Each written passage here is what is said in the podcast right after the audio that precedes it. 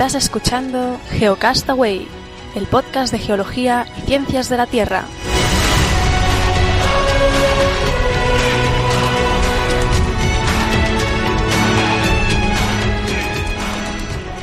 Saludos, geógrafos del mundo. Hoy, hoy tenemos entrevista. Hacíamos, hacía ya días que no se pasaba nadie por el programa. Y hoy tenemos a Víctor y Adrià ah, desde Barcelona o desde qué zonas de Cataluña estáis.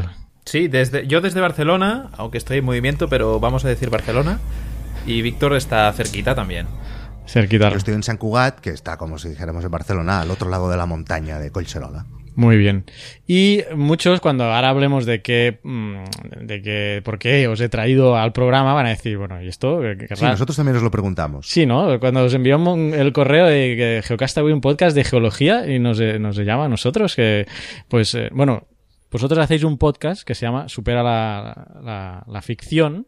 Y antes que nada, tengo una duda aquí. eh, creo que es Adrià. Adrià, ¿todo Sí. bien con Orange? ¿Todo bien con Orange? Eh, nuestra relación está en un punto estable dentro de la gravedad. Es decir, estamos, estamos en una relación que ha sido mm, tempestuosa, eh, por así decirlo, pero estoy ahora estoy más, más calmado a la espera de que termine mi permanencia y poderles mandarle poder mandarlos a la mierda definitivamente. Pero Vale, gracias esto por tu es- interés. Es que estaba preocupado porque Sí, en el sí. número 30 de vuestro podcast, eh, eh, bueno, me, me estuve un poco eh, sufriendo. Eh, por- Empatizaste por- por ti. ahí con mi drama Sí, personal. Sí, Vale, vale. Yo te lo agradezco. Yo, bueno, so- te digo que a veces he tenido que ir a hacer entrevistas afuera de un Burger King chupándole la wifi porque mi proveedor aquí en El Salvador fallaba Mm. como una escopeta de feria y me tenía que ir a, a- a un, pues a un sitio de comida rápida a grabar. O sea que yo creo que no has llegado a ese extremo todavía, ¿eh? Todavía no, aunque bueno, el servicio de Orange puede ser considerado bastante de fast wifi también. Muy bien. Y pues nada, Supera la ficción es un podcast. Eh, ¿Quién, eh, qué es eh, Supera la, la ficción? Eh, ¿Yo mismo? Disparo, ¿eh? Es que no Sí, sé dispara. si Víctor está aquí porque no le oigo. No, no sé si Sí, está nos está chateando aquí que no, no oye. Ah, no vale, sé si es que ya... tiene- un problema de, Me- de oído. Bueno, yo te voy contando. Eh, básicamente, eh, Supera la ficción es un, es un es un podcast de documentales. Que cuando lo empezamos a hacer pensamos que era que, íbamos a hacer la cosa menos mainstream del universo hasta que supimos de la existencia del vuestro. Cosa que nos tranquilizó muchísimo. Porque vimos que no éramos, no éramos eh, lo, más eh, outsider de la red. Sí, sí. Bueno, el nicho, ¿no? Buscando el nicho, eh, de eso se trata, ¿no? El podcast, buscar el nicho todavía que no está invadido y Bueno, de lo que uno sabe. Claro, y, y tu, y tu y vuestro nicho y nuestro nicho son nichos pequeñitos, por así decirlo. Sí, pero la audiencia fiel, ¿eh? No sé vosotros cómo estáis con... eso sí, con- eso sí, nin- ninguna queja de, de la- de los oyentes. Eh, Sabemos, sabemos que escuchan otro, otra gente, ¿eh? no nos escuchan solo a nosotros. ¿eh?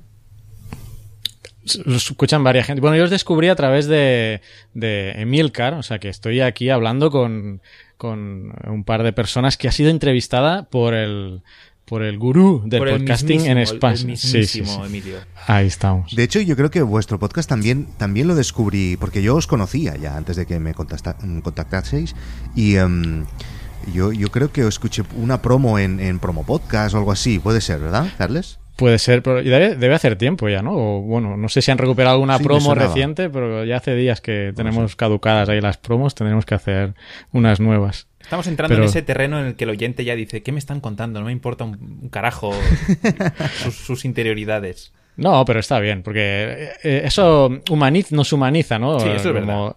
como Sí, podcasters. porque la gente nos tiene muy adiosados, ¿no? La gente cree que somos dioses del podcasting, pero en cambio no, somos personas, somos personas normales, ¿no? Sí, sí, bueno, yo ahora que por Navidades estuve, estuve en casa por Navidad como el turrón y bueno, la gente por la calle, no, no te digo que Sí, no ¿no? podía, era como Messi, ¿no? O sea, hicimos Sí, una sí. quedada incluso y creo que no vino nadie.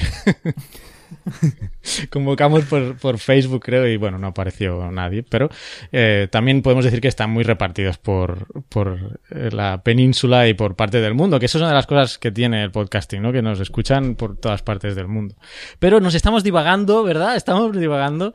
Y yo quiero centrarnos, ya hemos mencionado eh, de qué va vuestro podcast, Supera la Ficción, sobre documentales, y la gente que nos sigue a nosotros ya lo habrá vinculado un poco con una sección que tenemos que se llama la, la Geocastaway, donde yo personalmente pues veo un par o tres de documentales al mes, intento eh, pues exponer mi, mi opinión sobre esos documentales, que es básicamente lo que hacéis vosotros en vuestro podcast, ¿no? Que mm, tratáis eso, esos temas. Lo que pasa que en, Geocastaway lo vinculo a la parte de ciencias de la Tierra y vosotros pues habláis de documentales en, en general.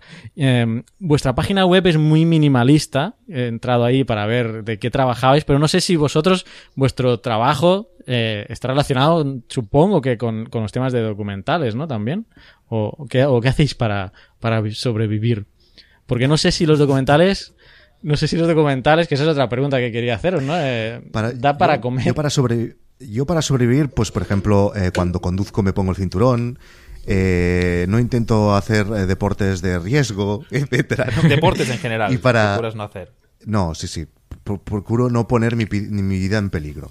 Pero sí, bueno, em, de hecho, em, esto salió porque Adri, este, este podcast de documentales salió porque Adrià y yo eh, éramos y hemos sido siempre unos eh, gran eh, admiradores del, del género documental pero sí que es verdad que, aunque hemos hecho muchas otras cosas, nosotros somos de formación periodistas y hemos hecho cosas de radio, cosas de televisión, cosas em, de televisión sobre todo, em, en, en, nuestra última fase de nuestros últimos años de carrera, en nuestra productora, tenemos una productora, eh, hemos hecho una película documental.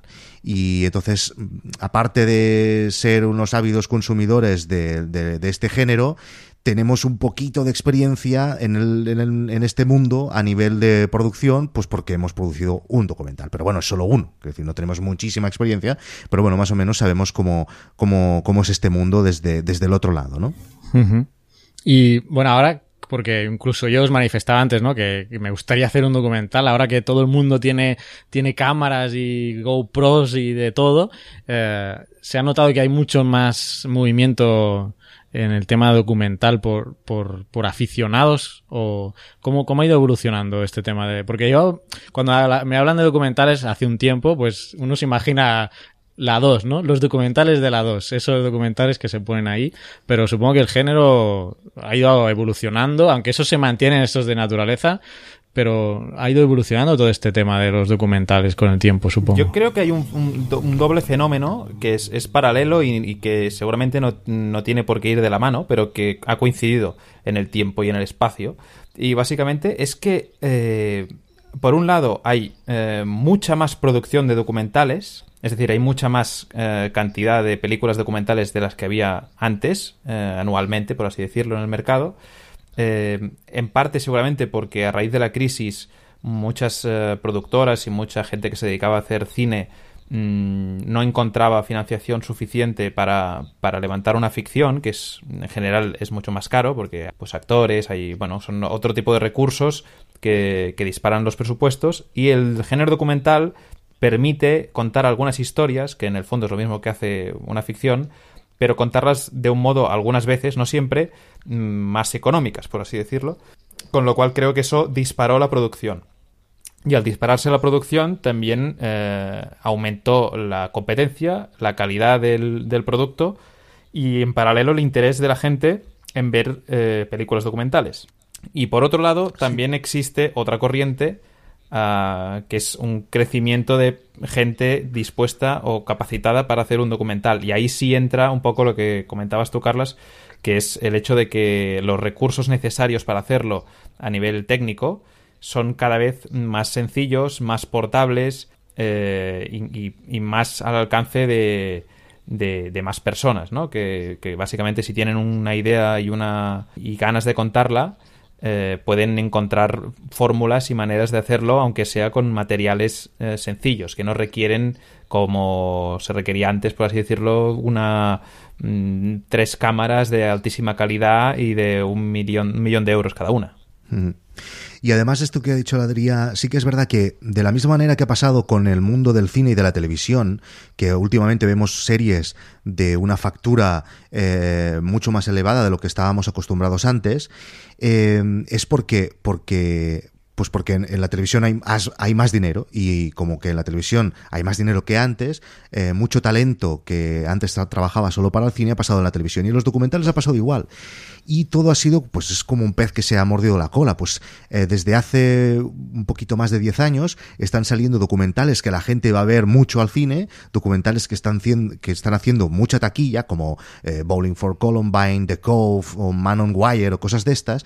Y esto ha hecho pues que, que otro otra gente que ha hecho cine en sus días, o sea, que ha hecho ficción, se ha pasado también al, cine documental. Y todo, la industria está más interesada, los productores están más interesados y por eso estamos viendo mm, cine documental de mucha calidad. ¿no? Y, hay, nosotros básicamente antes, en referencia a una cosa que decías antes, Carles, eh, nosotros sí que es verdad que aunque, aunque nos gusta eh, eh, los documentales a los que tú hacías referencia, son documentales de divulgación que no solemos comentar, ¿no? Siempre hablamos de documentales pues que, mm, que son de no divulgación, o sea, que son documentales que explican una historia o un caso, etcétera, ¿no? No, no comentamos en Super la Ficción, de momento, a lo mejor algún día lo hacemos, documentales que explican la vida del león en la, en la sabana africana. Claro, claro. No, en ese sentido, no es, ciertamente no son los, quizá los, los documentales más vistos. Yo, sin embargo, recuerdo aquel de Al Gore, que fue un bombazo, ¿no? Que habla del cambio climático y, bueno, fue un poco Una verdad incómoda. Una verdad incómoda de, dirigido, del Al Gore. Pero sí, ciertamente no, lo que has dicho de la televisión también tenía una duda, ¿no? Porque hay, por un lado hay las productoras, pero muchos de los documentales de estos que nosotros hablamos en Geocastaway de divulgación ya parten de, son o de la BBC o de la PBS o de Nat, Geo o de Discovery Channel, o sea, es producción propia, no sé si lo sabréis, ¿eh? pero es una duda, ¿es producción propia de ellos o, o, son uh, gente de, de, fuera que les lleva el documental y se los vende a, a, ellos? ¿Cómo funciona un poco este mundillo así uh, de... Bueno, porque del mercadeo de los canales. Hmm, los canales de televisión, eh, en, muchos casos, aparte de ser eh, canales de distribución, o sea, mm, hay muchas veces que no compran solo los derechos cuando el documental ya está realizado, sino que muchas veces entran en la, fase, en la fase de producción. Y entonces, mm, pues un, documentalista tiene una idea, eh, tiene una productora y a lo mejor se asocia con otra productora, pero después lo lleva a un canal de televisión, generalmente de su país, y la televisión decide si poner dinero en esa fase de producción cuando aún no está el producto acabado. Con eso la, la, es como una inversión. El canal se asegura que tendrá eh, los derechos de ese documental para emitirlos en su canal, pero además se asegura un porcentaje de las ventas de ese producto a nivel internacional. El caso de la BBC es verdad que es la mayor empresa productora de documentales de naturaleza del mundo. Eh, tiene equipos de muchísimo prestigio y tiene básicamente porque tiene un canal temático dedicado, dedicado únicamente a esta temática y, es un sello de calidad de la, de la televisión británica, con lo cual Mm, invierten mucho dinero allí y exportan muchísimo. O sea, es, uh, tiene una producción que se vende a, prácticamente todos los países del mundo precisamente por lo universal de, las temáticas. Es decir, un documental sobre las, eh, los glaciares de la Antártida, pues te, sirve para que lo vea alguien de Japón o lo vea alguien de Sudamérica o lo vea alguien en Europa o donde sea, ¿no? Sí, no, y la calidad, o sea, la, factura de calidad de la BBC es impresionante y cuenta además con personajes mediáticos. Este, eh, bueno, Richard Attenborough quizás es más famoso, pero recuerdo a Brian Cox o con el Human Planet, Human Universe, son, son documentales extraordinarios, la verdad. Sí, sí, de mucha inversión. De, a lo mejor estamos hablando de rodajes que a lo mejor han estado cuatro años rodando, eh, yo qué sé, no sé qué río en no sé dónde, eh, pues yo qué sé, en el Amazonas, cuatro años, y a lo mejor es un documental de un presupuesto de, estamos hablando de seis, siete, ocho millones de euros, que es una cosa muy exagerada en el mundo del documental.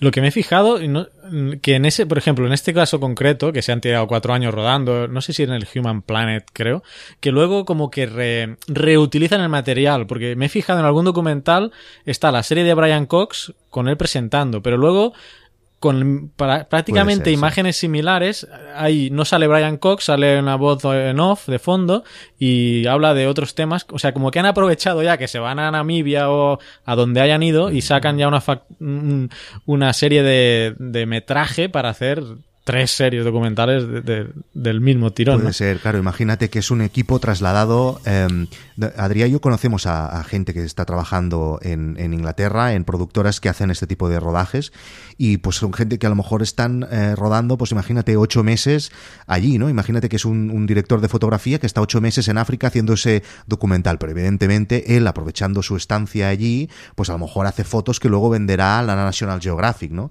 Y ese mismo equipo para, para pues para pues para yo qué sé para ahorrar gastos como si dijéramos ese mismo equipo hace otro tipo de rodaje para otro documental que se emitirá en no sé dónde no sí las propias cadenas reaprovechan incluso algunos algunas secuencias que les sirven para hacer eh, otro cóctel, por así decirlo, ¿no? Eh, pero claro, por ejemplo, hay un, un, equipo que se dedicó durante un año, un año entero de rodaje para hacer la serie Pacífico Sur, eh, que si a quien gusten los documentales de, de pececitos y de, y de islas, eh, pues eh, se va a poner las botas.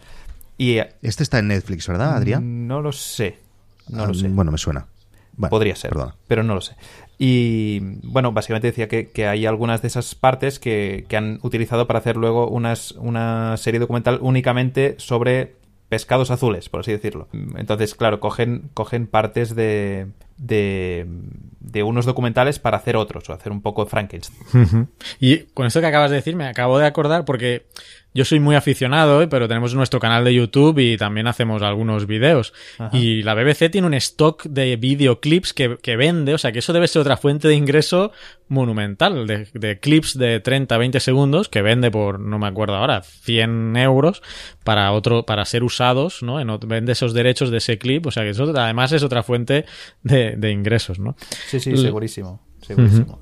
Básicamente porque la inversión que hace BBC en, en, estos equipos es, es, grande. O sea, hay una inversión económica grande, con lo cual es lógico que le quieran sacar partido. Y pero esta parte que hablábamos, digamos que ya tienes como la, el dinero, o sea, ya has ido a negociar con las cadenas y digamos que han aprobado el presupuesto y te vas a hacer el documental. Pero lo habitual es, como quizá el vuestro, que no sé si buscas financiamiento como puedes, pero luego tienes que recuperar la, la inversión y, ¿Y qué haces? Vas, eh, en algún documental, ahí, perdón, en algún podcast vuestro he oído que una de las formas es ir a, los festivales, ¿no? al mercadeo, no sé cómo lo dijisteis, al mercado de documentales e intentar ir ahí venderlo, porque eh, no sé si en ese punto todavía no habréis recuperado, hablo en general, no habéis recuperado la inversión. Esa relación de, de coste-beneficio tarda mucho en recuperarse, ¿se recupera algún día? Ay. A ver, mm, yo diría que a, mí me encantan los documentales, como es evidente, y por lo tanto no quiero que dejen de hacerse. Pero si alguien quiere invertir en algo para ganar dinero, eh, no es la mejor, la mejor opción a nivel de inversión empresarial. Eh, porque pocos documentales ganan dinero. Eh, especialmente los documentales comerciales americanos, por ejemplo, pueden lograr una taquilla decente pero los documentales mm, europeos, por ejemplo, tienen una salida mucho más pequeñita. Eh, ya no hablo de los documentales de naturaleza, que como, decía antes, eh, la, BBC eh, logra hacer negocio porque lo puede distribuir a prácticamente todo el mundo, porque es mucho más universal, pero según qué tipo de documental, según qué historias, pueden ser mucho más locales o únicamente comprensibles en un, en un territorio, a veces incluso localmente con lo cual estás limitando también el potencial de, de venta de, esa, de esa película. Entonces, bueno, claro, lógicamente hay muchas, hay muchas vías distintas para intentar eh, cubrir costes y, si puedes ganar dinero, pues mejor todavía, pero está la opción más prudente, que es lograr la financiación antes de empezar a rodar. Eso es difícil, pero es posible. Pero es difícil. Bueno, es difícil porque hay mucha gente que quiere hacer documentales y hay que ir llamando puerta por puerta a posibles inversores, mm, básicamente canales de televisión o inversores privados que estén dispuestos a arriesgar allí y por lo tanto puede ser un proceso lento. Eh, la otra opción es ah, arriesgar tu propio dinero, hacer tu propia inversión o tu propio tiempo, eh, terminar un producto y luego intentar venderlo. Sean en, mercados em, regionales o internacionales, pues te puedes ir a, Cannes o te puedes ir a, Estados Unidos. Hay, distintos festivales que, aparte de exhibir películas, se está haciendo también eh, un mercado profesional y es otra, otra vía para intentar financiar em, ese, ese documental que has, que has terminado con tus propios recursos. Incluso el crowdfunding, ¿no? Podría ser una vía también. Sí, también, claro, esa es una, otra vía y, supongo que es, entraría dentro de la categoría de buscar financiación antes de rodar. No sé si iba a comentar algo, eh, Adrián, ¿no? ¿Yo? Sí. Ah, no, no. No, como te digo, ya tenemos algunos problemas con Skype, entonces no sé si... Em, ahora, ahora estoy aquí yo, ¿eh? Has vuelto. Bien, eh, ¿sois explícito en el Eso al principio se me ha saltado la pregunta, pero eh, ¿algún, algún programa os había oído decir algunos tacos? Os recomiendo que os pongáis el explicit, porque en Geocastaway ya nos caparon el programa en iTunes, ¿eh? por una entrevista que hicimos a, a, Figueroa, al escritor, Alberto mm. Vázquez Figueroa, que eh, no sé cómo derivó la conversación a que había que poner todos los políticos en una plaza y pegarles un tiro en la cabeza y sorprendentemente a las dos semanas desapareció de iTunes nuestro programa porque no estaba explícito. Lo decía porque... Bueno, nosotros no hemos llevado nunca a ese nivel, ¿eh? no, lo decía por los tacos. Yo, diría que no hemos dicho nunca una cosa así.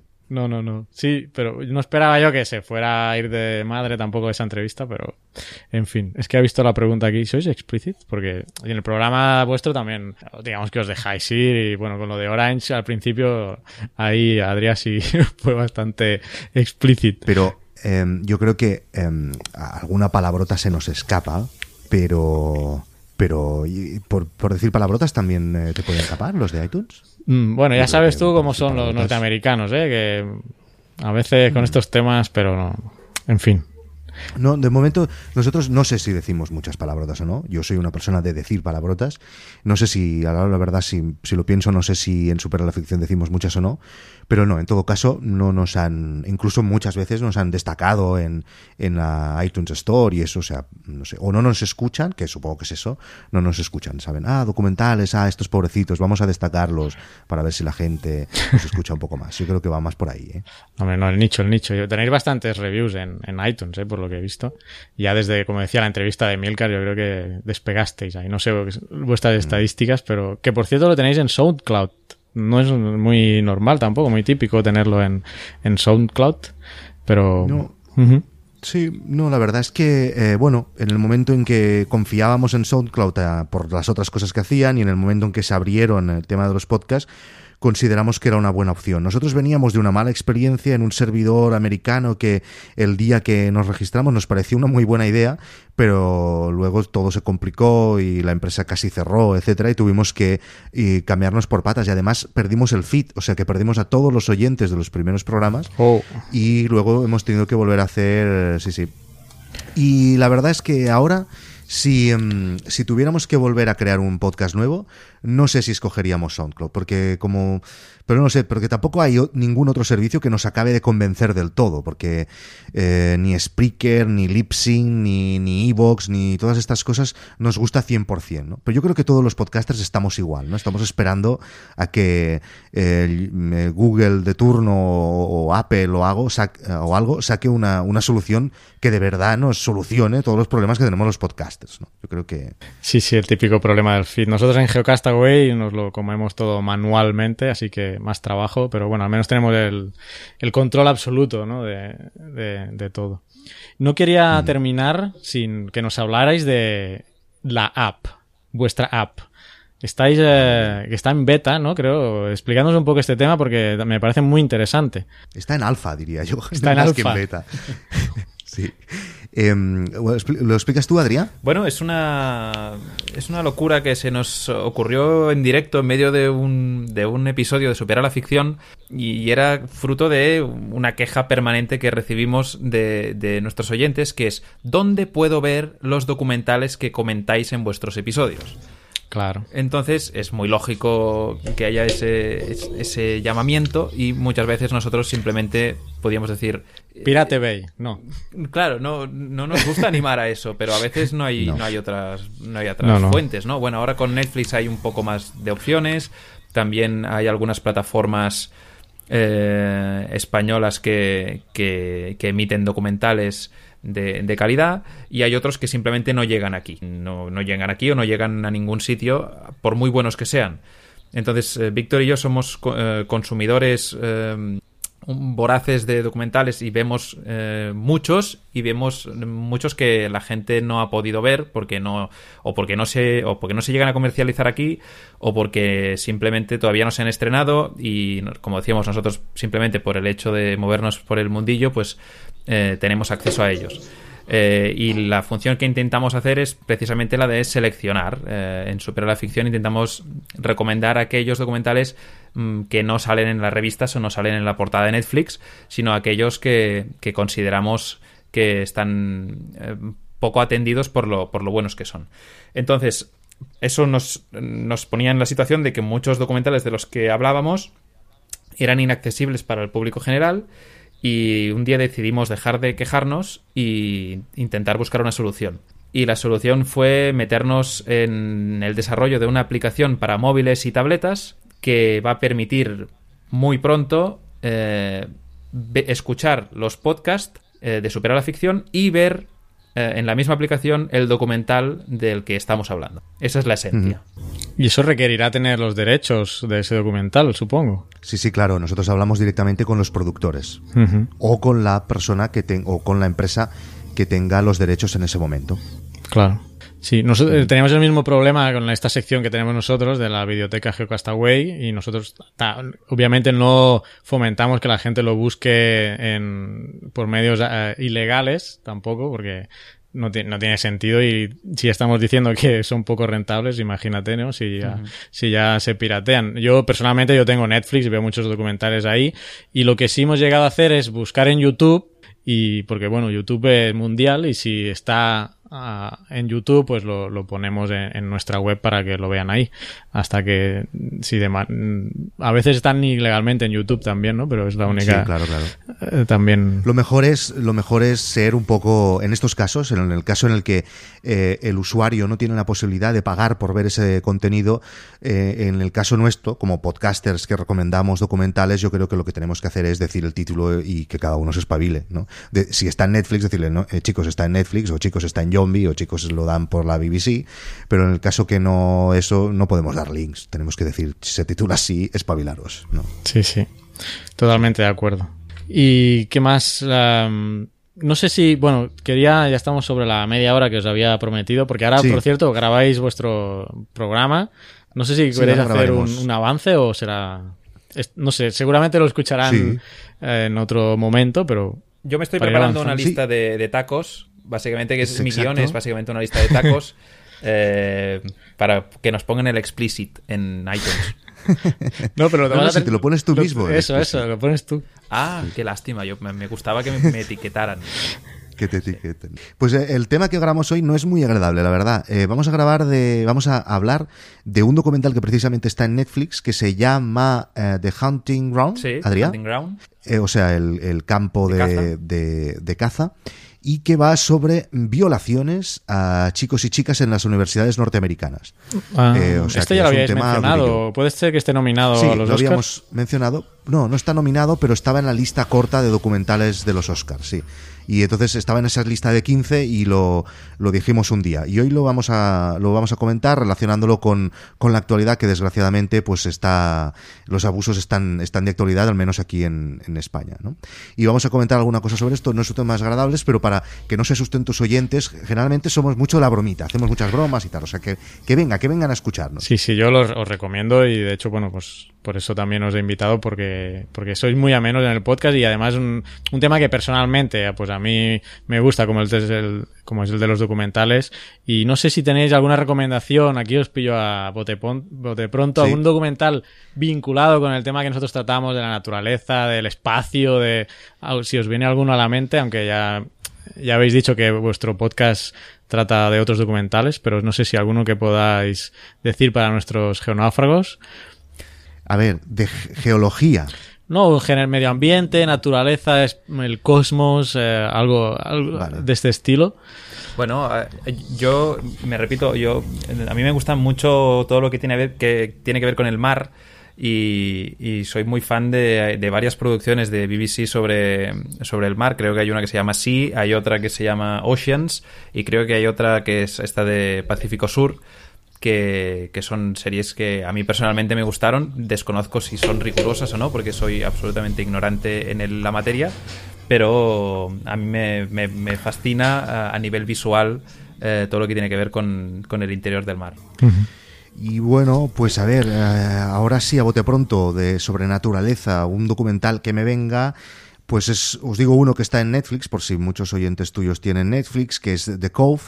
Eh, es un documental muy conocido que ganó el Oscar. el de los delfines. Que muchos lo hayan visto. Sí, es muy probable que muchos lo hayan visto. Es un documental que en muchos aspectos es una obra maestra eh, y eh, tiene tensión, tiene mm, fugas, tiene persecuciones y además, eh, gracias al trabajo que hizo, pues parece que están cambiando las cosas en este sentido, no tanto como deberían, pero están cambiando las cosas sobre los matanzas de delfines que se producen en Japón.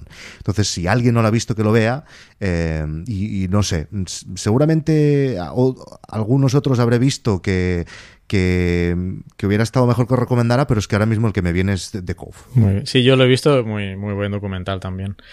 Y pues nada, para finalizar, ¿dónde os pueden encontrar? Métodos de contacto, mails, eh, Twitter, Facebook, esas cosas.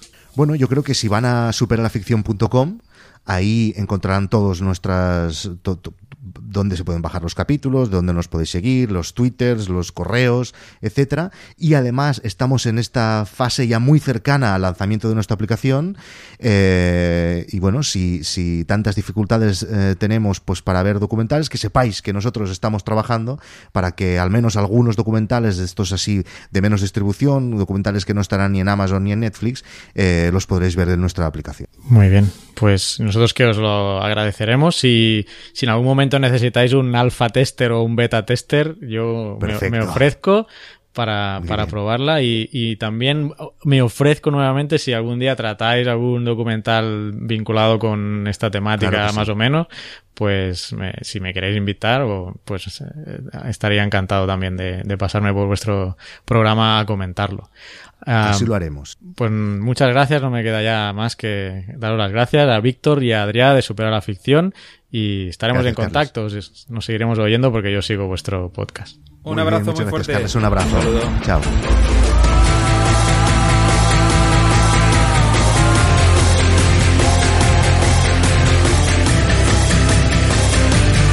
Envíanos tus comentarios, preguntas o sugerencias a geocastaway.gmail.com Puedes escribirnos en nuestra web geocastaway.com. Búscanos en Facebook y en Twitter. Y escúchanos también a través de iTunes, Evox o Miro.